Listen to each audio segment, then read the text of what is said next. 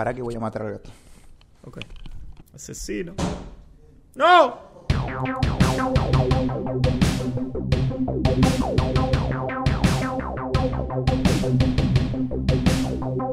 Muy bien, bienvenidos y bienvenidas a esta nueva edición de Momento Histórico Podcast, el programa que no te deja pata nunca, porque todas las semanas hay un podcast nuevo. Sí. A pesar Con- de todo. A pesar de todo, exactamente, con sus anfitriones de siempre, el señor Nicolás Osino Ortega del otro lado. ¿Cómo estás, Nico? ¿Cómo no, Federico? ¿El ratarroso todo bien? Muy bien, muy bien. Y hoy listos para hablar de un tema... mm, un tema que tal vez nos obliga a ponernos un poco más serios. Que, Sí, es un programa para morirse. Exactamente. Matarías por escuchar este podcast y tal vez lo hagas cuando lo subamos el martes. Y vamos a estar hablando por el martes. Porque el martes, el- ¿no? Porque el martes es el día para matar. Exactamente, es un gran día para morir. Eh, porque vamos a estar hablando de los asesinos seriales más famosos, menos famosos, más efectivos, menos efectivos, no sé. Vamos a ver para dónde nos lleva la vida. Pero ustedes querían que hablemos de asesinos y vamos a hablar de asesinos. Porque lo pidieron. Porque a todos nos gusta igual. Sí, una buena historia de, de suspenso policial de asesinatos. ¿A quién no le gusta, no? Sí, que no se queda a la noche buscando documentales en Netflix de asesinos seriales, Claro. miniseries, Minijuegos. Eh, minijuegos también, ojo. ¿Cómo no? Sí, son divertidos. Siempre es divertido matar gente. En la vida, en- no en la vida real. En el GTA, en el GTA. Sí, Hablando de, hablando de matar gente, Nico, ¿vos matarías a alguien? Si, si pudieras hacerlo sin ningún tipo de consecuencia. Es decir, nadie te va a ir a buscar, nadie te va a ir... Te... Ni siquiera tenés que saber a quién estás matando. Te ponen ahí una persona Ah, enfrente y o te sea, no tengo una causa, no, no tengo una No te- razón, no solamente nada, es como che, nada. Te ponen, una- te ponen un NN enfrente. Un NN enfrente y te dicen... Haz lo que quieras. Si quieres matarlo, matalo. ¿Vos lo matarías? No. No, pues no tengo una causa, no tengo una razón. Ok. O sea, solo matarías Necesito- por un buen motivo. Y necesito un motivo. Bueno, No puedo matar por matar, es como bueno, vamos, que- a, vamos a encontrar como- algunos como- casos donde no hay motivo. Como la vaca, porque. A ver, si quiero. Porque, no tengo, porque tengo motivo que es hambre. A ver, si yo quisiera Mm, ser un asesino en serie, sí. Mataría gente que no me conecta. Ahí sí mataría por matar y mataría tipo X. Me iría, no sé, una escapada a Chascomús, mato dos viejos Sí. y me vuelvo. Está. Pero por el, por el hecho de ser un asesino en serie, o sea, del título. Para que te pongan un lindo, un lindo apodo. Viste que a los asesinos les ponen lindos apodos. A veces. E Igual tenés, Sí. que, tenés que pasar, creo que un número para ser asesino en serie, ¿no? No con que mates a uno o dos en el mismo tiempo. Claro, imagínate. O sea, tenés que matar, creo que cinco personas con un modus operandi a veces, como para ser Claro, un tipo que, que, que choca un colectivo porque es- tuvo un accidente y mató a 20 personas no es un asesino en serie. Eh, no, no, no es un asesino en serie. Porque no, no está eh, seriado la forma en que está matando Claro. gente. Solamente están matando un grupo de personas. Claro, y tampoco lo está haciendo con Eso es una masacre. En Mm. realidad. ¿No? Podría ser, sí. O sea, Hay que ver cómo es la, la figura legal que lo que le que en tocaría a esa persona, pero bueno. No es muy viejo el, el concepto de asesino en serie. O sea, en realidad ¿De no. ¿eh? de, de cuándo viene? Y el concepto de asesino en serie, en realidad, mira, según la serie que yo había visto. jejeje, Qué gran fuente, una no, serie. no, pero es verdad, o sea, eh, el, el asesino en serie.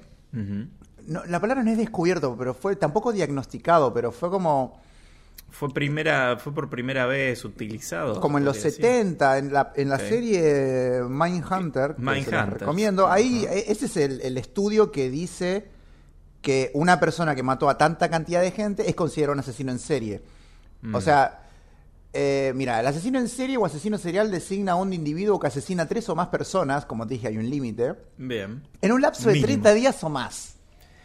O sea, tenés que cumplir una cuota para ser considerado un asesino en serie. Claro, tenés que tener constancia, si no, eh, se te vencen los asesinos. Claro, te- tenés que tener un periodo de enfriamiento entre, entre bife y bife, o sea, no puedes. Claro. Y tenés que tener una motivación que se basa en la gratificación psicológica que le proporciona cometer dicho crimen. Mm. ¿Eh? O sea, vos tenés que tener una razón psicológica, o sea, como que te calienta matar o te... O, o- o- Sí, sí, lo haces por un motivo en particular que, que, que- que ata a todas las víctimas, no necesariamente tienen que ser víctimas que se conozcan entre sí, pero algo en común tiene que haber como un denominador para que vos te lleve a cometer estos actos. Los asesinos en serie tienden a ser selectivos al acechar a sus víctimas y que lo hacen impulsados por alguna necesidad interior imperiosa. ¿Eh? Mira, Así mira. que eh, es jodido. En realidad no es tan... O sea, tenés que tener como... Ser una persona bastante constante para ser un asesino en serie. No, no, es, es, es un laburo, es un laburo ser un asesino en Es serie. un re no, laburo, no es una paja. cosa. O sea, yo en realidad, porque ha, habido casos de asesinos en serie, o sea, la- a muchos que investigan a sus víctimas y las acechan y qué sé yo. Sí. Como digo, yo si lo fuese iría y diría pap, pap, pap y me vuelvo, tipo, es como que no voy a justamente, no, porque, eh, a ver, no creo que en Argentina pase, porque en Argentina la verdad que es una mierda la justicia, pero ponele, eh, nosotros que venimos más de una generación que, que, que está más basada en lo gringo, que cree que los asesinatos se investigan de tal o cual manera que acá no pasa. Con el luminol. Eh, no, eso sí, en realidad, pero... Sí, acá sí lo hacen. pero- Pero yo no creo que haya un perfil psicológico en Argentina, o sea, con respecto a, ah, mirá, bueno, no, tenemos un protocolo que hacer. Más allá, aparte, porque acá no hay yo creo que sí, yo creo que sí, pero no, p- como, como vos decís, es más de la cultura yankee porque ellos lo, lo capitalizaron en hacer películas, series, libros, lo que fuera, entonces acá no hay como tanta exploración, pero yo creo que sí, en estudio de criminalística tiene que haber. Aparte, allá hay más casos. Es como. Y allá es más común que entre un loquito a un shopping y caiga a tiros a 40 personas. es que es muy fácil. no tanto. Es que allá es muy fácil tener armas. Acá, tal vez. Acá pero- es más, es otro tipo de crimen el que se comete, tal vez. La trata de personas. la Acá es más clandestino. Claro. Acá es más clandestino.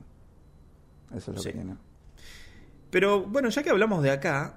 Ah, mirá, perdón, perdón, perdón, Sí, perdón. decime. El término asesino, asesino en serie Ajá. fue acuñado por el agente Robert Ressler en el año 1970.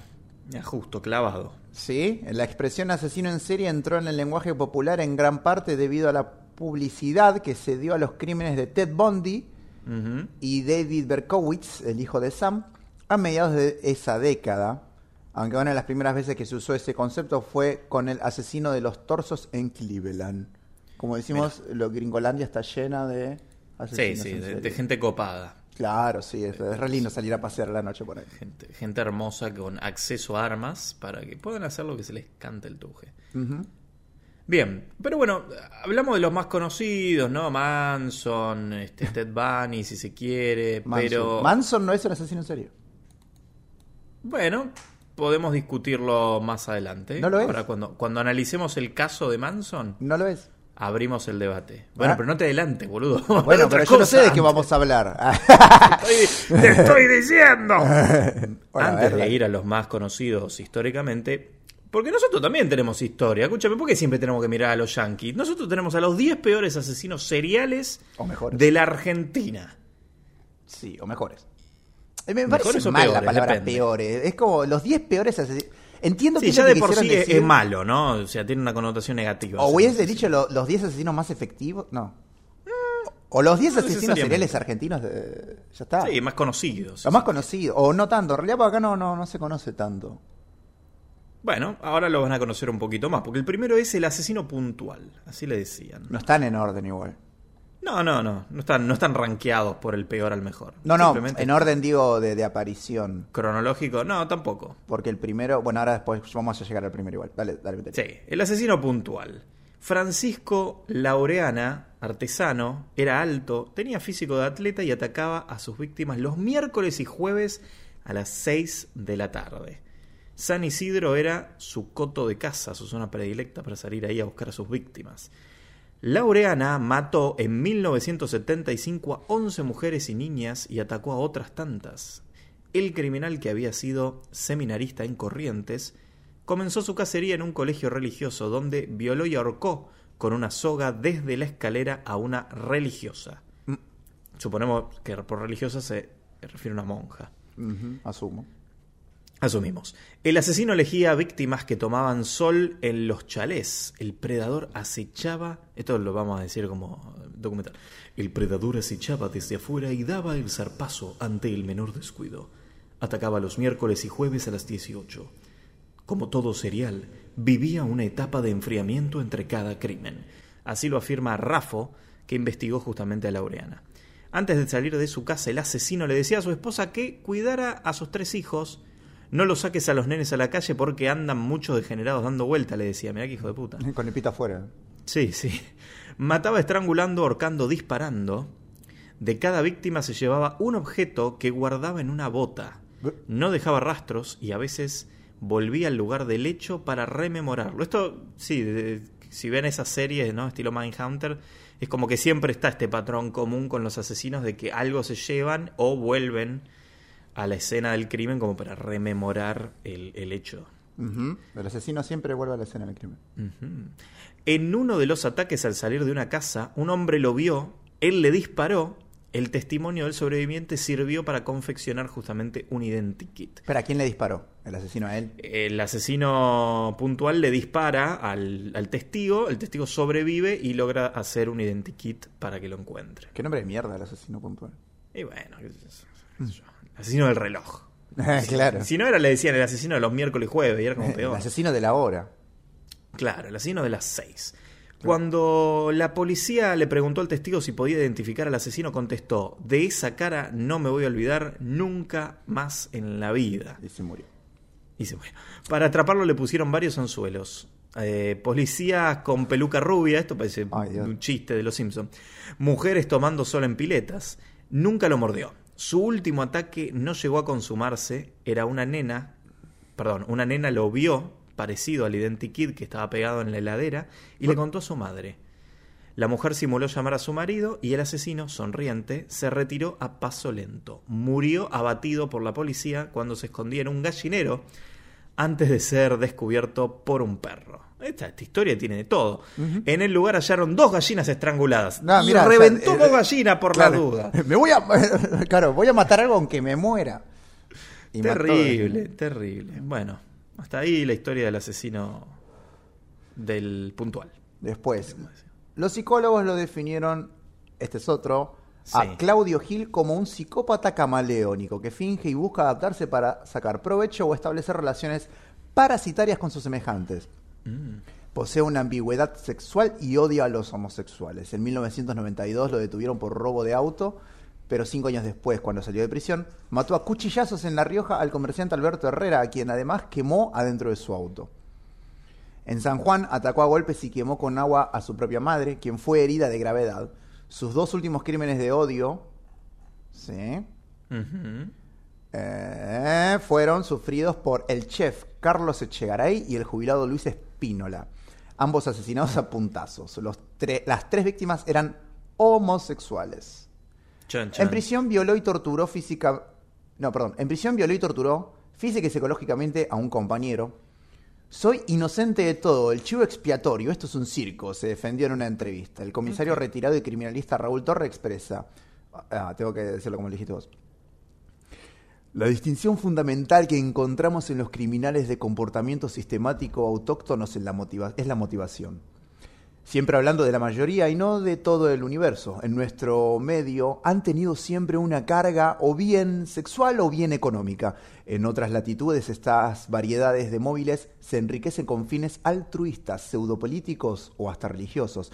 En la Argentina, una excepción a aquel concepto es Marcelo Antelo, quien subsidiariamente a lo económico, o sea, robaba, tenemos una importante carga religiosa, pagana, pero religiosa al fin.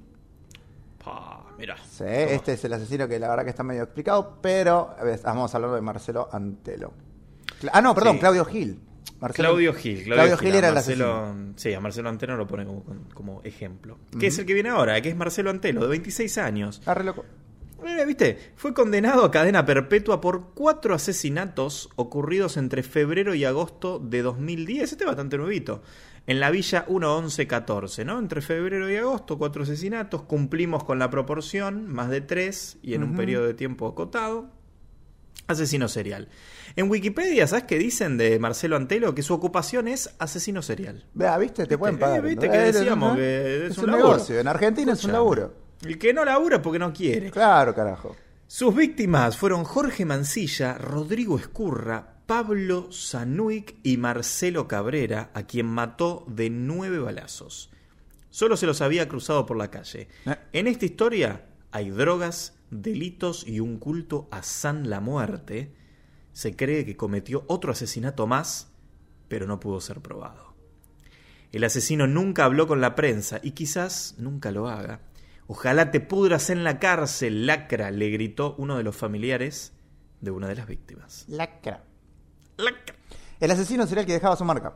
Mar del Plata, marzo de 1988. Los escenarios, descampados, rutas o cerca del mar y el fetichismo del criminal recuerdan las historias de los asesinos de The Fall y The Killing, que no vi ninguna de las dos. Ajá. El matador buscaba a sus víctimas cerca del mar, en los hoteles, alojamiento y en cabarets. El matador, me gusta, es Mira. un buen apodo Sí, para un me asesino. Medio obvio, pero está bueno. Claro. La primera víctima fue encontrada el 18 de octubre de 1987. Se llamaba Ana María Palomino. Era santiagueña, tenía 16 años y, tra- 16 años y trabajaba como empleada doméstica. El cuerpo apareció en la barrancada, no, perdón, en la barranca de los Lobos, una playa ubicada en Chapadmalal, al sur de Mar del Plata. Los peritos confirmaron que fue violada y que la estrangularon, estrangularon con su bombacha. Ese día, en un campo de golf, encontraron herido al novio de la chica. A la policía le dijo que los había secuestrado un hombre que se hizo pasar por policía. Les pidió los documentos y como tenía menos de 18 años, dijo que se los iba a detener. Nos paró a la altura del terreón del monje. Uh, mira. Nos apuntó Sí. con un arma y nos hizo subir al Peugeot 504 verde claro. Nos ató, a mí me hizo bajar en el golf club de en el golf club, perdón, en el golf club ah, Los Acantilados, supongo, falta una. S. Me disparó y me dio por muerto. A ella, a ella se la llevó. Declaró el joven. La bala entró en el pómulo y lo desmayó. Uy, le disparó en la cara, boludo. Ah, no. Buen tipo. El, bueno, lo pone en inglés, pero el asesino serial volvió a atacar en mayo del 88, cuando estranguló en un hotel de la terminal de Nélida Mabel Quintana, de 50, ah, perdón, a Nélida Mabel Quintana de 53 años. Días después, Margarita Inés López, una prostituta de 29, fue asesinada en un albergue transitorio en Santa Fe Falucho, cerca del centro.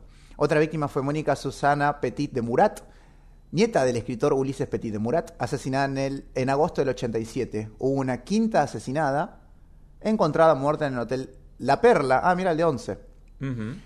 Entre 1987 y el 88, la ciudad de Mar del Plata se vio conmovida por una seguidilla de crímenes sexuales, publicó un diario marplatense. Hasta se difundió un identikit del sospechoso. El misterio llegó a su fin en septiembre del 88. Una mujer denunció a su pareja, Celso Luis Arrastía, de 35 años, por esos crímenes. Lo detuvieron después de que le encontraran prendas de algunas de las víctimas. Se supo que el sospechoso captaba, cap- sí, captaba, las captaba en el cabaret de su novia, Ah, bueno, bien. un año después, la Cámara Federal lo condenó a solo 25 años de prisión, pero solo pudieron probar dos de los cinco femicidios. Arrastía fue el único asesino serial de la historia criminal marplatense, porque el llamado loco de la ruta, al que le adjudicaban los asesinatos de seis prostitutas, resultó una farsa. Los Mira. asesinatos fueron cometidos por bandas mixtas integradas por ex policías y narcos. En Qué Batán, sí, la verdad. En Batán tuvo conducta ejemplar 10. En su celda recibía cartas de admiradoras. El criminólogo Raúl Torres estudió el caso y llegó a una conclusión. Tal como ocurrió con asesinos seriales de la talla de Ted Bundy que tenían un club de fans, Arrastía tuvo seguidoras, pese a que mató cinco mujeres. Su mujer era dueña de un prostíbulo y él se llevaba a las Las violaba y después las mataba. Cumplía un ritual perverso. A cada víctima le dejaba un mordisco en el pezón. Arrastía recuperó la libertad hace 10 años y nunca se supo más de él. Ah, bueno. Yo eso es algo que no voy a entender nunca. El tipo asesinos de mujeres y, y hay mujeres que van y le, y, y le arman un club de fan. Eh, hay, eso es muy Ah. común. Es, no sé por qué, o sea, supongo que la- ese tipo de fama y, y esa, esa cosa de tipo malo, no sé. Claro, la verdad, mordeme, ignoro. ¿qué, qué sé yo? Mordeme el pezón, ¿qué le dirán? No sé, pero una locura. Bien. Y hablando de locura, tenemos al loco del martillo. Enero de 1963. Imagínate esto, madrugada. Un misterioso hombre entra por la ventana de una casa y mata a martillazos a Emilia Ortiz, una mujer que descansaba en camisón. Importante el dato que fuera en camisón. Sí. Huye con joyas y algo de dinero. En dos meses, el asesino ataca a otras dos mujeres. Los periodistas de policiales recrean en sus afiebradas mentes los momentos del ataque. Y en lugar de imaginarse a un hombre sediento de sangre que se asoma por la ventana, prefieren poetizar el acto homicida y pensar que antes de cometer el atroz crimen, el sátiro hizo sombras chinescas en una cortina como telón. El barrio Lomas del Mirador entra en pánico. Las fábricas autorizan a las mujeres a salir antes de que anochezca. No vaya a ser que tengan la desgracia de cruzarse con el asesino. Los diarios lo llaman el vampiro del martillo. No. La preocupación ha llegado hasta el mismísimo presidente Arturo Ilia. Oh. La policía difundió un identikit. El matador era un joven con bigote, pelo ondulado y un rostro digno de la galería tremebunda de Lombroso. No tengo idea qué es eso. Ok, ponele. Los vecinos se arman con garrotes y cuchillos, como cualquier persona este, con dos dedos de frentería. En la furiosa cacería golpearon a dos inocentes cuyo único delito era tener bigote y pelo ondulado. La psicosis colectiva terminó el lunes 26 de marzo de 1963. La leyenda dice que ese día dos policías novatos se cruzaron con Aníbal González y Gonet, un carterista que tenía bigote, pelo ondulado y una bolsa de arpillera en la que llevaba una sevillana. En, un, en su momento el diario La Nación, que en esa época ya existía, llamó al loco del martillo un imbécil amoral con las facciones de un animal hambriento. Le imputaron los crímenes de Rosa Rizo, perdón, Rosa Rizo de Grosso, que hijos Ah, de mirá. puta, ¿cómo la van a llamar así? De 65 años, Virginia Riquel, de 80, y Nelly Mabel Fernández, el nombre más de señora que podían haberle puesto, Sí. de 55. El hijo de Grosso fue hasta la comisaría y descubrió que Igonet tenía puesto un saco suyo que había sido robado durante el crimen. Ah, El martillo con manchas de sangre apareció en un baldío de Lomas del Mirador. Horas después, el homicida confesó con lujo de detalles. Solo quería robar. Las maté para no dejar testigos, dijo. Cayó en su trampa el hombre del martillo, así tituló la revista. Así, así se llama la revista. Ah, mira. En una edición especial que le dedicó a la caída del salvaje criminal, la caída de un canalla. En la tapa el título era Crímenes y amor del loco del martillo. Me encanta que romanticen todo, ¿no? Crímenes y amores. La teoría, sí. La teoría de que odiaba a las mujeres porque había sido abandonado por su novia, pero él desmintió esa versión con una frase. Nunca tuve novia, dijo. ¿Cuál? Ah, no, ahí está, toma. En las fotos, el loco aparece acurrucado, vestido con harapos, con los ojos cerrados y una mueca de desilusión. Eh, para resumir, en marzo de 2006, Aníbal González Igonet logró su libertad después de pasar 43 años en la cárcel. Yo no sé por qué no les dan perpetuo a esa gente. Murió dos años después. Decían que quería volver a la cárcel porque afuera se aburría. Es que si pasás 43 años adentro, Es afuera. que sí, pasaste prácticamente la mayor parte de tu vida. Sí, no, no, ya es como. Porque no los adaptan aparte en las clases. Después viene en las, en las clases y en la cárcel. ¿eh? Claro. En, la, cla- en la escuela no te enseñan Sí, cómo no. vivir en la cárcel. Para nada, Foucault estaría orgulloso de mí en este momento. El ángel negro. Mm, Cuando alguien que es muy conocido, cuando Carlos Eduardo Robledo Puch le preguntaron por qué mató a un hombre mientras dormía, miró al interrogador y le respondió, ¿qué quería que lo despertara? El joven de ojos celeste, cabello rubio, ensortijado, hijo de una familia acomodada y capaz de hablar en tres idiomas, ya había matado a 11 personas. Esposado daba el aspecto de un mártir. Su belleza impactó hasta a uno de los rudos detectives, que lo comparó con Marilyn Monroe. La prensa y la policía lo llamó el ángel negro, tenía 19 años. El asesino más famoso de la Argentina mataba a sus víctimas por la espalda y cuando dormían. No solo era un tipo fachero, sino que era un cobarde. un cagón. Esta, esta es eh, para el- ya saben, que la película El Ángel está basada en, parte de la historia de Rodrigo Puch. No me gusta cómo está direccionada la película, pero es muy buena película. Si no la vieron, véanla, porque es divertida. Yo la vi unas tres veces y me ¿Cu- gustó. ¿Cuál es la, cuál es la peli? El Ángel, Ah, ¿y el clan no es también basada en Pucci Eh, o es en otro? No, es, es en otro, esos son los Puccio. Ah, boy, hijos de puta. Y bueno, ¿eh? Así que si tu apellido es Puch o Puccio, estás destinado a matar Sí. gente. El clan también está muy buena. La serie no la vi, pero la película está muy buena.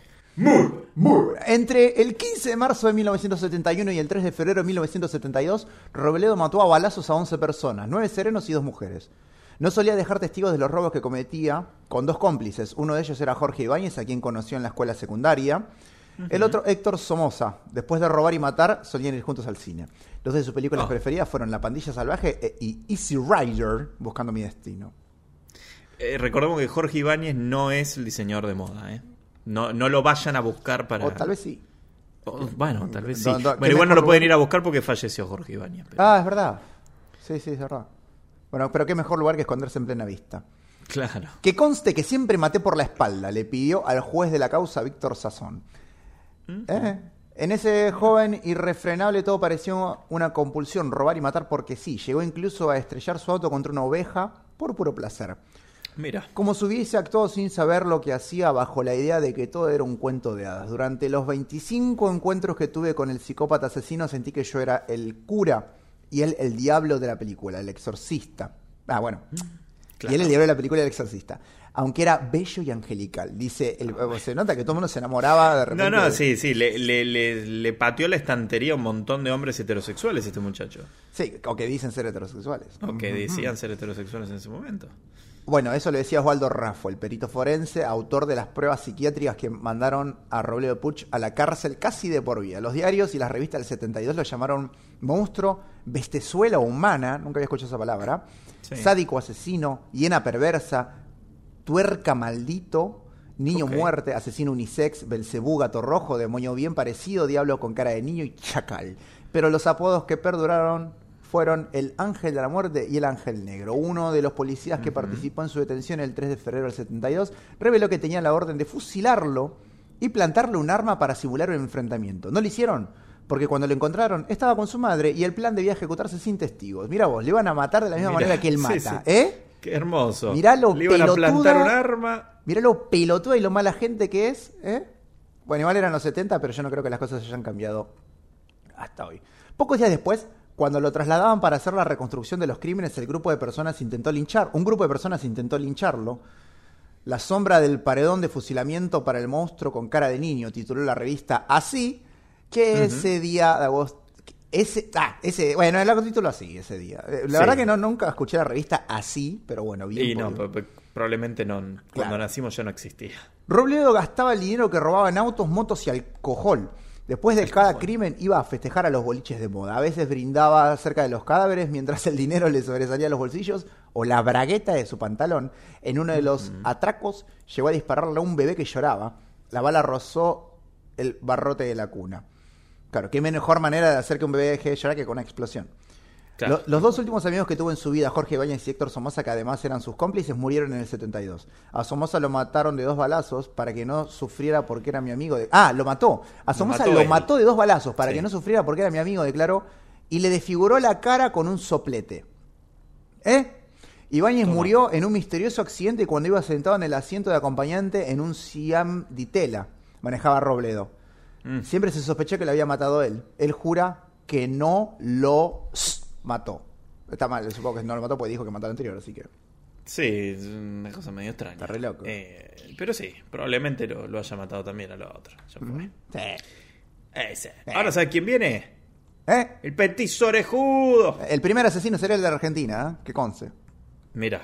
Porque se tiene Sobre- registro, por lo menos. Oh, pues claro, que, que sabemos. Sobre la leyenda de Cayetano Santos Godino, alias el petiso orejudo, matador de niños y piromaníaco, se han escrito libros, obras de teatro, filmado películas y hasta pintado cuadros. Pero pocos, como el periodista Juan José de Soisa Reilly, pudieron definir en pocas palabras lo que significaron los cuatro crímenes. El siguiente es un extracto de una nota que Reilly publicó en 1933 en la revista Caras y Caretas. En- en- ah, lo primerearon a la revista así, ¿eh? ¿Qué pasó? Mm. En 1912, Buenos Aires se estremeció de espanto. Las madres escondían a sus hijos, gritando ¡Un monstruo! En efecto, monstruo. así grita, ¡Monstruo! En efecto, había aparecido un monstruo que robaba niños. Elegía como los ogros de los cuentos fantásticos, los niños más hermosos y más tiernos. Y de 4 a 6 años. Mm. Les pedí el DNI, hermoso, sí. Para atraerlos, utilizaba en vez de la varita mágica de los encantadores, algunos caramelos. Los pobres inocentes, sugestionados por la golosina, iban detrás de aquel imán con los brazos tendidos. El bárbaro se los llevaba a rincones oscuros. Allí los mataba lentamente para darse el gusto de ver cómo morían. Era un marqués de Sade. Utilizaba, a falta de colmillos de antropófago, un enorme clavo de hierro. Claro, no, no era un hombre lobo, era el petiso orejudo. Godino fue responsable de la muerte de cuatro niños, siete intentos de homicidio y el incendio de siete edificios y era feo como la mierda. Bueno, ahí ya, o sea, faltan un montón de datos. Este, por alguna razón sé bastante de este chabón. Eh, por ejemplo, no te dice cómo lo agarraron. A ver, estamos hablando de la época del 1900 de los 30, sí, los años 30. Eh, ¿Cómo lo agarran? Bueno, la cuestión es que, como los asesinos que hablamos antes, vuelve a la escena del crimen. Él lo que hacía era ir a los velorios de los niños, hasta que en un momento se acerca al cajón Mm. de uno de los nenes, le mueve la cabeza, lo mira y le dice, perdón, ¿y el clavo? Porque él clavaba el clavo este que dice en la sien de los niños, o sea, los mataba. Claro, se- además, además era un pelotudo. Claro, y preguntó, perdón, ¿y el clavo? Y nadie sabía lo del clavo, así que dijeron, ah, bueno, sos un pelotudo, y lo metieron en cana. Fue culpable. Encima sos petizo y orejudo. Claro, tenía el pito muy grande, ese es un dato que no sé por qué lo aclaran todo el tiempo, pero acá no lo aclaran. Este, si buscan, tipo, el petizo orejudo en Google Imágenes, le aparece la foto Sí. de él en pelotas y es verdad. Cuestión que a él lo mandan a la cárcel del fin del mundo. Si ustedes tienen la suerte de ir, hay una estatua de él, porque cuando no glorificando cosas que No, obvio, más vale, claro. y bueno, ¿cómo muere el petiso orejudo? Cuando está en la cárcel del fin del mundo, los, los presos tenían mascotitas, tenían unos gatitos. Y bueno, el petizo mata a los gatos. Y los presos lo recagan a piñas y le muelen a golpes el pito. O sea, le, le- le- le rompieron Bien. la- la- lo- los órganos reproductivos a más no poder, le generaron una hemorragia interna, fue al hospital y murió a causa de sus heridas. Este, en ese año que no sé cuál habrá sido porque ahora no recuerdo porque todo esto lo estoy diciendo de memoria. Pero bueno, fue en teoría Buen final primer igual el asesino en. Sí, sí, o sea, fue murió en no voy a decir en su ley, sino que murió como todos querían que muera. Sí. Muere, muere en, el, en el 44, el 15 de noviembre. Ahí va. El 15 de noviembre del Ushuaia. 44, lo- ahí esta vez en la cárcel fin del mundo, lo recagan a piñas los presos, justicia poética si se quiere. Sí. Ahí está. Después viene el infanticida, Upa. otro Cayetano. El arriero Cayetano Domingo Grossi, estos de Santos no tienen nada. Lo, lo- fue ejecutado el 6 de abril del 1900. Ah, mira, entonces tal vez el petizo no fue el primero. Redondito. El parque. Lo ejecutaron el 6 de abril de 1900 en el parque interno de la Penitenciaría Nacional de Avenida Las Heras. Es considerado el primer asesino serial. Ah, bueno, este me cerró en el culo. De la historia por asesinar a tres de sus hijos, nacidos de las violaciones a las que sometía a sus dos hijastras. Ah, hermoso el caso. Sí. Grossi fue acusado de violar a su propia esposa Rosa de Nicola y también a sus dos hijastras Clara y Catalina. Él acusaba a las mujeres de las cas ¿eh? a las mujeres Sí. de las casas, decía que ellas eran las infanticidas y que los padres de los niños eran los amantes ocasionales que ellas tenían. Nadie le creyó. Lo insólito y escandaloso del caso y de la época que se vivía es que las tres mujeres fueron condenadas a tres años de prisión. Y porque en esa época, olvídate, claro, un, Claro. un chabón decía, no, esas son brujas, y las cagaban a bife, así que imagínate que por decir que mataron y violaron, que menos que eso. Sí. Después tenemos al asesino de taxistas. ¿Qué es lo que hace un taxista? Se- Son las 10 con 40. Bueno, que puede ser tranquilamente Ricardo Arjona. Pero este es Ricardo Luis Melonio. No es Ricardo Arjona, pero pega en el palo. El asesino serial de taxistas. Fue retratado magistralmente por Carlos Busquet el gran escritor fallecido el 29 de marzo, en el libro Magnetizado, Los mataba en mataderos, así se llama el... No, el, No, el no, libro no, se llama Magnetizado. Magnetizado. El asesino los mataba en mataderos y tenía solamente 20 años. Mm. Por esos días de septiembre de 1982 se hablaba todavía más fuerte y con cierta exasperación, casi con violencia, sobre un tema excluyente que se vivía como una amenaza. En la zona actuaba un asesino en serie que mataba por las noches dentro de los autos, pegándoles un balazo en la cabeza a sus víctimas. Y las víctimas eran los mataba por ahí cerca en mataderos, en un radio de pocas cuadras del bar. Por eso, en las charlas de los dos hermanos, se hablaba, uh, se me actualizó la página, eh, en las charlas de los dos hermanos se hablaba de conseguir armas para defenderse e incluso algunos de los parroquianos, me encanta cuando, ya cuando usan el término parroquiano ya te imaginas más o menos en qué época era, ¿no? Sí. Gente con, con los tridentes.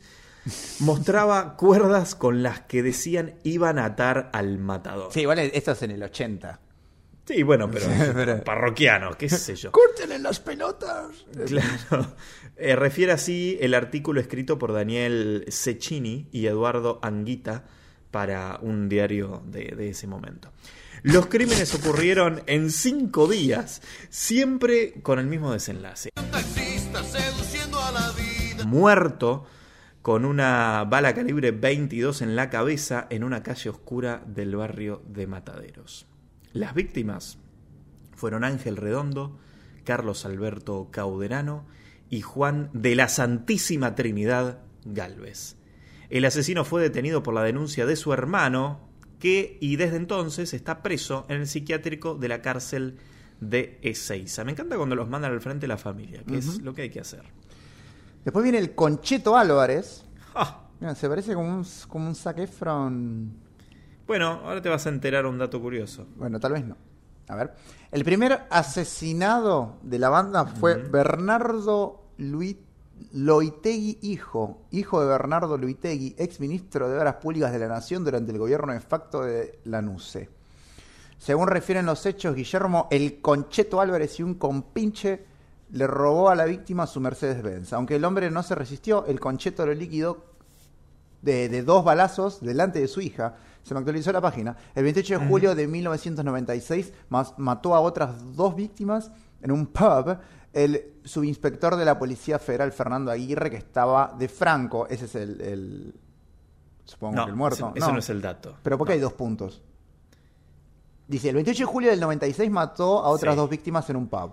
El subinspector de la Policía Federal, Fernando Aguirre, que estaba de Franco, y a la Sí. estudiante Andrea Carballido, que festejaba su cumpleaños. Ahí hay un punto que no corresponde. Em, porque antes de la I no va esas cosas. Por entonces, hacía apología a sus propios delitos.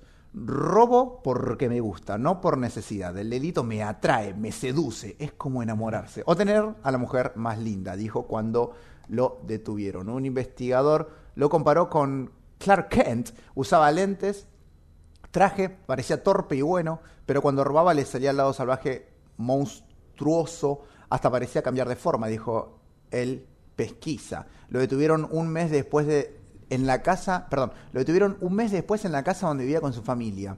En su cuarto los policías hallaron recortes de diarios La Nación del 72 donde aparecían los crímenes y las reconstrucciones ante la policía de Robledo Puch, quien hablamos antes que vivía muy cerca del barrio donde se crió Álvarez. Pensaba superar el récord de Robledo y hasta pidió una visita con él, pero Robledo no le respondió, dijo una fuente penitencia- penitenciaria bonaerense. El cuarto asesinato de El Concheto ocurrió en un pabellón de la vieja cárcel de Caseros, donde mató a facazos a Elvio Aranda. ¿Eh? Qué horrible igual que te digan el concheto. Eh, bueno, pero si igual si alguien te puede matar, Eh, o sea, tal vez mataba porque le decían el concheto como conchita. ¿Qué- ¿Qué, puede dato ser, me iba a enterar? No, ese que le decían Clark Kent. Vos que decías, se parece a Zac Efron. No, Zac Clark Efron- Zac Efron. Efron ¿Es Superman? es, es Superman. Ah, en bueno. otra. Pasa que no, no lo vemos nunca. Porque se ponen Claro, claro, nunca están los dos en el mismo lugar. Exactamente. ¿Cuándo, cuándo viste a- al Concheto Álvarez y a, Eh, y a Zac y a Efron. Zac en el mismo Efron en el lugar. mismo lugar? ¿eh? Nadie lo vio. No. Bien. Ahora te parece si repasamos, porque estos son los de Argentina, pero la verdad es que como en el medallero olímpico estamos lejos de los récords más importantes y de los números más altos. Siempre actual. Eh, ¿Cómo siempre puede estar al día? Claro. Hay que- Escúchame, pasamos, este pasamos estar del concheto a hablar del medallero olímpico, que solo tenemos una medalla de bronce por los chetos del rugby, y ahora nos vamos a Mm. hablar de el ranking de los, bueno, más eficaces, podríamos decir, asesine, asesinos y asesinas. Asesino. No, iba a decir asesines, porque está bien, porque son tanto hombres como mujeres. eh, de los, los que tienen el récord de, de más Ah. víctimas confirmadas. Ok, ok, ok. eh, yo- ok, pensé que eran lo- los más famosos. No, no, no, eso pasa raro. Para, ¿dónde está? Pero, Acá. pero a nivel histórico, ¿no? El- el- los que tienen más víctimas confirmadas, porque hay un ranking, aunque usted no lo crea, hay un ranking de asesinatos, ¿viste? Claro. Bueno, puedes ayudar a expandir, 10, puedes ayudar a expandir este este coso, ¿no? Si tenés más de 10, importa. entras en una categoría, más de 20 y así. Claro. Pero la categoría más alta es con más de 40 víctimas confirmadas y el que está en el puesto número uno se fue a la mierda. Es Tug Veram, 931 víctimas confirmadas y se sospecha que mató a más de mil. Eh, ¿Dónde ocurrió todo esto? ¿Dónde mataba a sus víctimas? En Raj británico, que es actualmente la India. Esto sucedió en el periodo de 1990 hasta 1840. ¿Qué condena le dieron? La pena de muerte. Porque la verdad que matando tanta gente. ¿Quiénes eran sus víctimas? Peregrinos, comerciantes judíos y niños varones principalmente. Y se dice que las motivaciones que tenía para todos estos asesinatos era, bueno, asesinatos mediante rituales, la necrofilia, se consideraba tal vez un vampiro, dicen algunos, y hasta lo, lo marcaban como caníbal. Eh, y para dar un poquito más de información de, de Thug Beram, que es el hasta el momento el que tiene el récord, la medalla de oro de asesinos seriales, era justamente el líder del culto Tugí en la India y fue justamente uno de los asesinos en serie más prolíficos. Como decíamos, se le atribuyen hasta 931 víctimas, una gran cantidad con el rumal, que en, en hindi significa pañuelo, es un trozo de tela amarilla de uso ceremonial usado en este culto para el estrangulamiento ritual. Verán fue ejecutado en 1840 justamente por ahorcamiento, ¿no? Justicia poética. O sea, estuvo activo hasta el año que murió. Sí, sí, sí, el tipo... Nada, Hasta, hasta acá. Lo estaban ahorcando y yo estaba, estaba matando al Y estaba matando al verdugo Claro. también, exactamente. James Patton, oficial de la Compañía Británica de las Indias Orientales, quien trabajaba en el departamento Thugs y Caoetis, escribió un manuscrito sobre los Tugí en la época de 1830. Allí cita a Beram diciendo que él había estado presente en 931 asesinatos, que había estrangulado con sus propias manos cerca de 125.000, perdón, de 125 hombres y que había visto ser estrangulados a 150 más. Aparentemente no mató a los 931 él mismo, sino que fue partícipe, si se quiere, o responsable de todas esas muertes. No, responsable. Y sí, porque si los mandaba a matar, es responsable. Eh, ¿Cómo es? Eh, intelectual. ¿Cómo es la palabra? Autor Autor- intelectual. Autor intelectual de los crímenes. Bueno, después viene Harold Shipman, alias Doctor Muerte. Víctimas confirmadas 218. Víctimas sospechadas más de 250. Ubicado en el Reino Unido. Periodo de actividad 1975-1998. Fue condenado a cadena perpetua. Eh, Las víctimas eran pacientes y la motivación era el ángel de la muerte. Se ve que era una persona que pensaba que estaba haciendo el bien. Mm. Este, ah, mira, fue condenado en el 2000 a mil años de prisión con cadenas perpetuas consecutivas a- por matar a 15 de sus pacientes. Bueno, Eso siempre me, me resultó una pelotudez, que tipo te condenan a 24 cadenas perpetuas y Sí. 2 millones de años de prisión. Es como, ok, entiendo que es simbólico para, para, para significar justamente, porque mató a mucha gente, pero matalo de una, dale pena de muerte y ya está. oh, qué, qué, qué, qué comentario hater que acabas de hacer. Qué debate. bueno, podemos, podemos entrar si querés en ¿A ese la pena de muerte? Y pero para este tipo de hijos de puta me parece, ¿no? ¿Y pagar con la misma moneda? Yo creo que, mira, lo, lo pones, lo mandás perpetua y en los últimos años lo matás. De paso. ¿Qué? En definitiva, claro, o sea, le, lo- le mandás condena de muerte, pero no lo matás al toque que lo condenás, sino que lo haces que pase, no sé, 40, 50 años en prisión. Y cuando llega ese periodo, ahí aplicás la, la pena de muerte y lo terminás ejecutando. Pero para eso, o sea, eso es básicamente lo que es la pena de muerte hoy. O sea, en Estados Unidos a vos te pueden condenar a muerte, pero no te matan mañana, te matan dentro de 10 años. Bueno, Porque hay un montón de cosas legales. Está- me parece hermoso. ¿Qué Eh, sé yo? Yo creo que nadie tiene el derecho a quitarle la vida a nadie.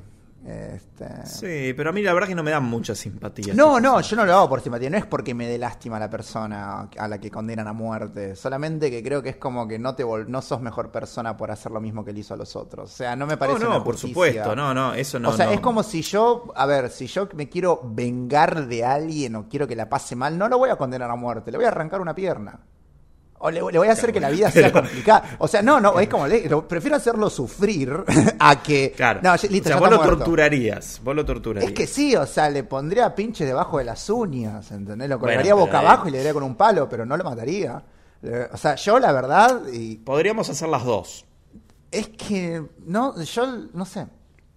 No sé, la pena, Claro, me parece... Vos no considerás, que, no considerás que tenemos el derecho a arrebatar la vida, pero sí de hacerse la mierda, Sí. básicamente. Bueno, Sí, o sea, me parece más lógico, o sea, porque la, la muerte no te lleva a ningún lado en ese sentido. Si lo que querés es venganza, vengate bien, ¿no? No lo mates porque después de eso, ¿qué tenés? O sea, está bien, había una persona más muerta y es como, ¿y ahora? y vas a buscar, si le queda familia, vas a buscar a la familia y. Ah, no, así van a la O al, no, pero si voy a hacer eso, prefiero dejarlo vivo y voy matando a los hijos y que los voy a morir. O sea, ¿entendés a lo que voy? No, no sé.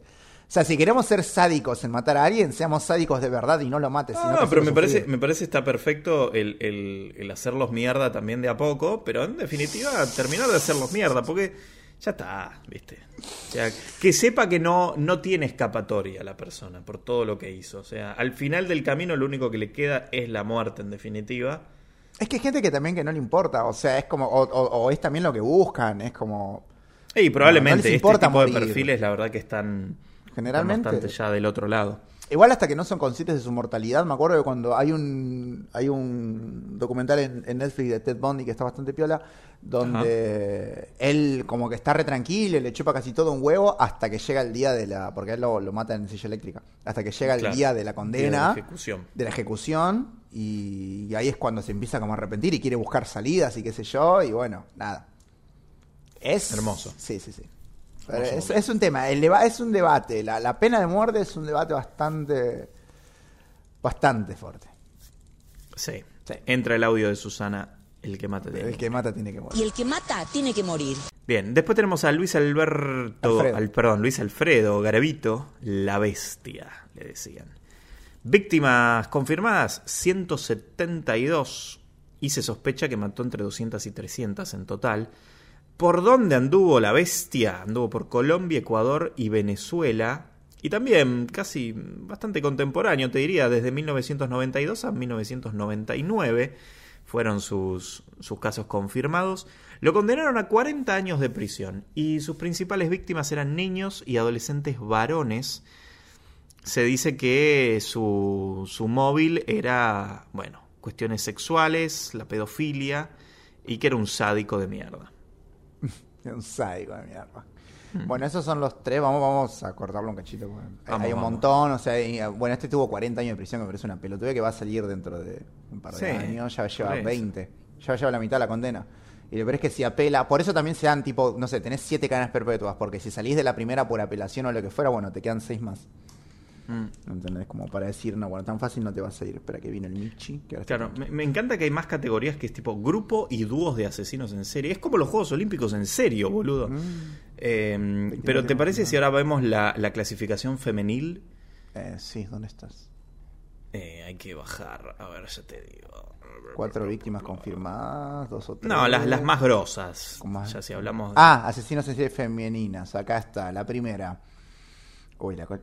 Ersebet Bazori, la condesa sangrienta. Víctimas confirmadas, 650. País, Reino de Hungría, actual Hungría, por si no, no se dieron cuenta. Periodo de actividad, 1585 y 1610. Condena a arresto domiciliario, prisión y finalmente ejecución. Mira, Sus víctimas eran mujeres jóvenes, su motivación era el vampirismo, bañarse con sangre. Mira. Y las Oh. referencias, bueno, no sé qué quiere decir, pero dice 127. No, eso fue una referencia de, de Wiki. Bien, bien. La Condesa Sangrienta, mirá. E- Ese sí es un buen nombre. Sí, sí. ¿Cómo- ¿Cómo te dice? Soy el varón besucón. Eh, Después tenemos a Caterina Popova, que tranquilamente puede estar compitiendo en una, en una competencia en los Juegos Olímpicos de atletismo. Y ¿Cómo le decían? Le decían Madame Popova. Popo. Popova. 300 víctimas confirmadas, y si no se dieron cuenta por el nombre, era de la Rusia imperial. Su periodo de actividad fue desde 1879 a 1909. La condenaron a pena de muerte y sus víctimas eran principalmente hombres adultos. ¿Cuál era su motivación? El lucro. Asesina que mataba en grupo, ayudaba a mujeres a deshacerse de sus maridos. Tenía un negocio Bueno, la mina, tenía- eh. bueno, aprovechaba. Tenía un currito. O sea, hay 300 personas. No, bueno. Hoy, hoy es el OnlyFans, en esa época era te ayudo a matar a tu marido. Igual estuvo bastante tiempo. Ah, no, no, tuvo 30 y pico, 40 años. No, bueno, pero basta para matar 300 personas. Eh, sí, igual en esa, en- estamos hablando de 1800, 1900, en esa época no vivían más que eso. Eh, y la tercera, Mariam, Mariam Soulakiotis, la mujer Mira. víctimas confirmadas 177 y sospechadas más de 500. El país es Grecia. El periodo de actividad, 1923-1954, fue condenada a 16 años de prisión. Sus perfiles eran mujeres seguidoras de su secta y sus hijos. Y su motivación, lucro, hedonismo y asesinatos rituales. Sí, la- los líderes de sectas son Sí, son bastantes. complicados. Ujú. Bien, y para cerrar, eh, repasemos entonces, si te parece, Nico, a los casos de estos que hablamos al principio, tal vez los más conocidos a nivel mundial, los más famosos, los que más resonaron. Y empecemos hablando de Ted Bundy, que lo nombramos un montón.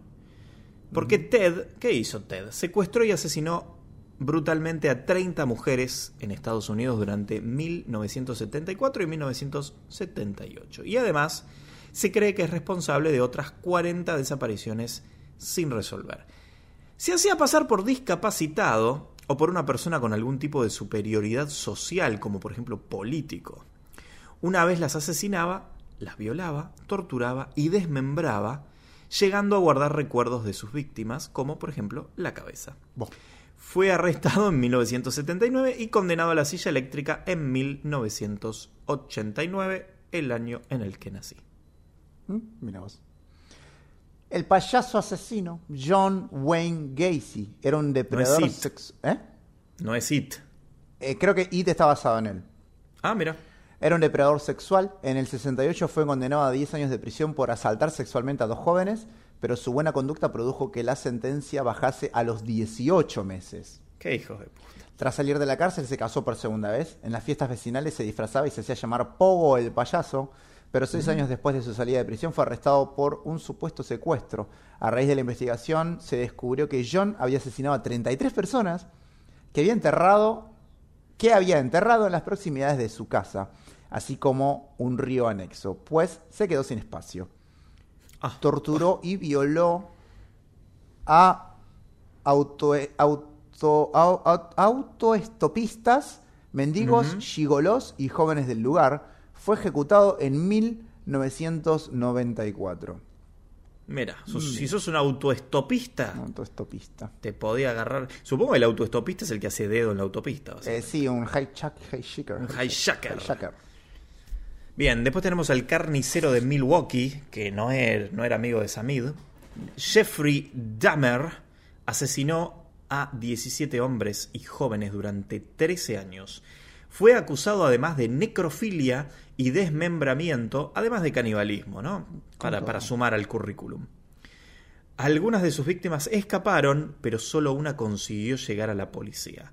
Cuando los agentes llegaron al hogar de Dahmer, descubrieron una aterradora creación basada en restos de sus víctimas unidas entre sí, un Frankenstein moderno. Fue llevado ante la justicia en 1994 y asesinado más tarde en el correccional de Columbia. Charles Manson. La familia Manson forma Es. ¿Qué? La- bueno, la familia Está Manson. redactado sí, está como como, el como ojete esto. La familia Manson es tristemente famosa desde que entró en casa de Roman Polanski en 1969, en la que se encontraban amigos del director y su mujer Sharon Tate, embarazada de ocho meses. Y los. Bueno, acá dice los, asesin- los asesinó a todos y no. Los asesinaron a todos, debería ser. Claro, en realidad es la familia Manson, claro. los asesinó a todos. Manson consideraba la última película de Polanski en aquella época La semilla del diablo. ¡Ay, Dios! Eh, creo que se refiere al bebé Rosmarie, eh, que era la última película de Polanski. Fue arrestado en el 71. Ah, no, perdón. Manson ¿No? consideraba la última película de Polanski en aquella época la semilla... No, no sé qué quieren decir. Fue arrestado en el 71 y continúa en prisión desde entonces. Bueno, está muerto ahora. Este, se le denegó la libertad provisional sin ser ejecutado, pues las leyes de California no permiten la pena de muerte. ¿Qué quiero decir Sí. con que Charles Manson no fue? Charles Manson nunca mató a nadie, que esté corroborado. No estoy diciendo que esté libre de, de- de culpa, él es el responsable intelectual de la muerte de Sharon Tate y amigos. Sí, en eso estamos todos de acuerdo, pero él nunca fue y apuñaló a nadie de esa casa. Sí. Por eso Sí. no puede ser, o sea, él no es un asesino, él es solamente un loco de mierda, pero no es un asesino. Y cantaba muy bien. Claro. Los y murió a los 83 años. Sí. El asesino que mataba a ritmo de los Beatles. Esta, esta es una mierda esta cosa. Solo porque escribieron en la pared, ni siquiera lo escribió él, lo escribieron eh, los- lo- la gente que mató ahí en la casa de, de Polanski. En la pared escribieron Helter Skelter, que es una canción de, Claro, de los Perús. de, uno- ¿eh? de los Beatles, claro, uno de los Ajá. gérmenes de lo que se considera después el hard rock, en realidad. ¿sí, no? Ok. Helter Skelter. Bien, después tenemos a Andrei Chikatilo, apodado el carnicero de Rostov, el violador rojo o el violador de Rostov, o el carnicero rojo o el violador... No, bueno. Chikatilo asesinó a 52 mujeres y niños entre 1978 y 1990. Su primer crimen fue una niña de 9 años, con la cual Chikatilo descubrió que su placer sexual solo se activaba cuando apuñalaba y descuartizaba cuerpos de mujeres y niños. Después viene Roma Santa. De Manuel Blanco Roma Santa es una persona española, se decía que era un licántropo.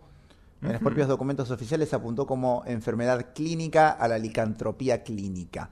Durante años asesinó a nueve personas, entre mujeres y niños. Cuando fue arrestado, alegó que una maldición le poseía y se transformaba en un lobo que atacaba a sus víctimas. Que eso es ser un licántropo, para el que no sabe, ¿eh? Claro. ¿Eh? como crepúsculo. Se dice que de este hombre nace la leyenda eh, saca, sacamantecas, o el hombre del saco, que sería el hombre de la bolsa acá. Claro, de, Sacamantecas. de Boogeyman. Boogeyman, Sacamanteca. sacamantecas, me gusta. Imagínate que en, en España que- queriéndole, claro, queriéndole meter miedo a, a los, a los niños y a las niñas a la noche contándole la historia, pues que ahí viene el sacamantecas. Y yo me cago de risa. Pero bueno. Después tenemos al Zodiac, o sea, el asesino del Zodíaco, que este es famoso, ¿no? Actuó entre 1968 y 1969. Primero parecían crímenes sin conexión. El asesino luego envió una carta a la policía en la que se atribuía a las 37 víctimas. El mayor sospechoso fue Arthur Lake Allen, quien por falta de pruebas nunca llegó a ser condenado. Falleció en los 90, por lo que el caso quedó cerrado, aunque se reabrió en 2007. Al pedo, pues ya estaba muerto el tipo. Eh, claro, pero hay como una investigación con respecto a quién carajo fue Zodíaco, que es en realidad el, el más exitoso de los asesinos en serie porque nunca se supo quién es. Claro. Si quieren ver la película Zodíaco, véanla porque es excelente. La verdad que no tiene ningún desperdicio. Es una de mis películas favoritas. Muy bien. El vampiro de Dusseldorf. Peter Kürten, alemán, asesinó a nueve personas e intentó matar a otras siete y además agredió sexualmente a casi 80. Violaba, apuñalaba y degollaba a sus víctimas, tanto mujeres como niños. Después de robarles la vida, se bebía su sangre. En una ocasión llegó a asesinar a una niña y minutos después envió una carta a las autoridades con un mapa con la localización de los cadáveres. Fue apresado y condenado a la guillotina, estamos hablando del año 1931. Su última voluntad fue que tras su decapitación los verdugos estuvieran en silencio durante unos segundos para que pudiera escuchar cómo su propia sangre goteaba en el suelo. Ah, bueno, qué personaje. Mirá vos. ¿Lo habrán cumplido? Sí, seguro. Eh. Después tenemos a la condesa sangrienta que le habíamos nombrado hace un ratito. Isabel Bathory fue una de las aristócratas húngaras más importantes de su época, a la que se apodaba la condesa sangrienta. Tiene el récord Guinness a la mujer que más ha asesinado en la historia de la humanidad. 630 muertes.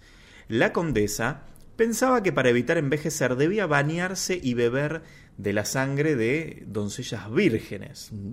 Murió en 1914, en No. 1614 cuando fue condenada a vivir emparedada en su castillo de Hungría. Ah, vos. No, no, ¿qué será Sí. emparedada? No, no entre panes. Eh, En- entre- encerrada, claro, entre en paredes. arresto domiciliario, exactamente.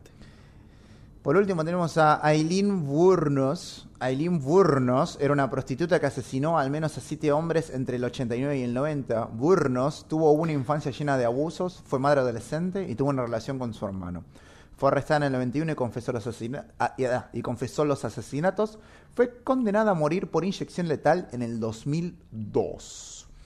A todo esto no está en los que hemos hablado eh, el Jack el Destripador. Jack el Destripador. No está Jack el Destripador. Pasa que Jack el Destripador es como que nunca se comprobó. Viste que pensaban que era eh, este escritor. Eh, pará, ya te digo. El escritor de, de Sherlock Holmes. ay. Arthur, Arthur, Conan. Arthur Conan es. Arthur Conan Doyle. Sí, Arthur Conan Doyle dicen Bien. que él era. eh, una de las teorías es que él era el Jack. Jack, Era- porque los años de actividad son similares, la profesión es parecida y como que los años en los que salían los libros y hubo pausas corre- se correspondían con los asesinatos, una cosa similar. Este, yo- Es una muy linda teoría esa. es que eh, es eso porque después estaba la otra. O sea, porque cuando fui para allá, y obviamente hice la excursión para ver los lugares Claro. donde él mataba, que eran bastante de- lúgubres. De prostitutas también. Sí, sí, fui, aproveché. Pero Claro. posta que eran tipo calles re oscuras. Aparte, Londres es eh, muy, muy, Mm. muy, muy, muy, muy extraño. O sea, las calles son muy angostas y los edificios muy bajos. Así que como que es bastante oscuro. Y aparte la neblina de esa época y el olor a culo debería... Y nada, y es como bastante tenebroso toda la cosa. Y dicen que también una de las teorías es que era un doctor de por ahí. Este, que después se fugó, ¿sabes a dónde? ¿A dónde? A Argentina. Es que raro. Sí, se tomó un buque y se fue a Argentina y como se fue le perdieron el rastro y bueno, ahí quedó. Pero la una de las más Con populares... Hitler seguro anduvo. Claro, Se también, fueron se iban amiguitos. a tomar un té. Sí, dicen que Arthur Conan Doyle este, era uno de los... A ver, voy a poner Jack, Era Jack. Jack el Destripador. Sí, se dice... que- Sería un buen plot twist. O que ¿no? él supo por lo menos quién era. Eh, me parece una de las cosas.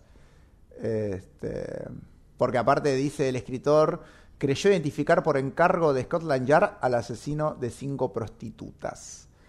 Pero bueno, que, que- ¿de quién vas a.? Una de las cosas que. Mira, mira, mira, mira, mira cómo te cierro este capítulo. A una ver, de ver, las cosas. Una de las frases de Sherlock Holmes es que cuando todo lo posible ha fracasado, lo imposible es la respuesta. Es algo parecido a la frase, ¿eh? Ajá. Este, pero quiere decir que este, es muy probable. Este, acá dice, a ver, una cita es: Es una vieja máxima mía que cuando hayas descartado lo imposible, lo que queda, aunque sea improbable, debe ser la verdad. Esa es una frase de. Sherlock Holmes. Así que existe la posibilidad de que Arthur Conan Doyle haya sido Jack el Destripador. Y con este cierre terminamos entonces esta edición de Momento Histórico. Muchas gracias al señor Nicolás Osino Ortega por estar del otro lado. Muchas gracias, Federico el Ratarroso, por esta hermosa noche de hablar de gente morida. Sí. No, no lo escuchen comiendo este podcast. Eh, no, no, no, yo estoy acariciando al, al Michi mientras. hablamos. Muy bien. Les mandaremos un besito Besito, Chao, chao. y les queremos mucho.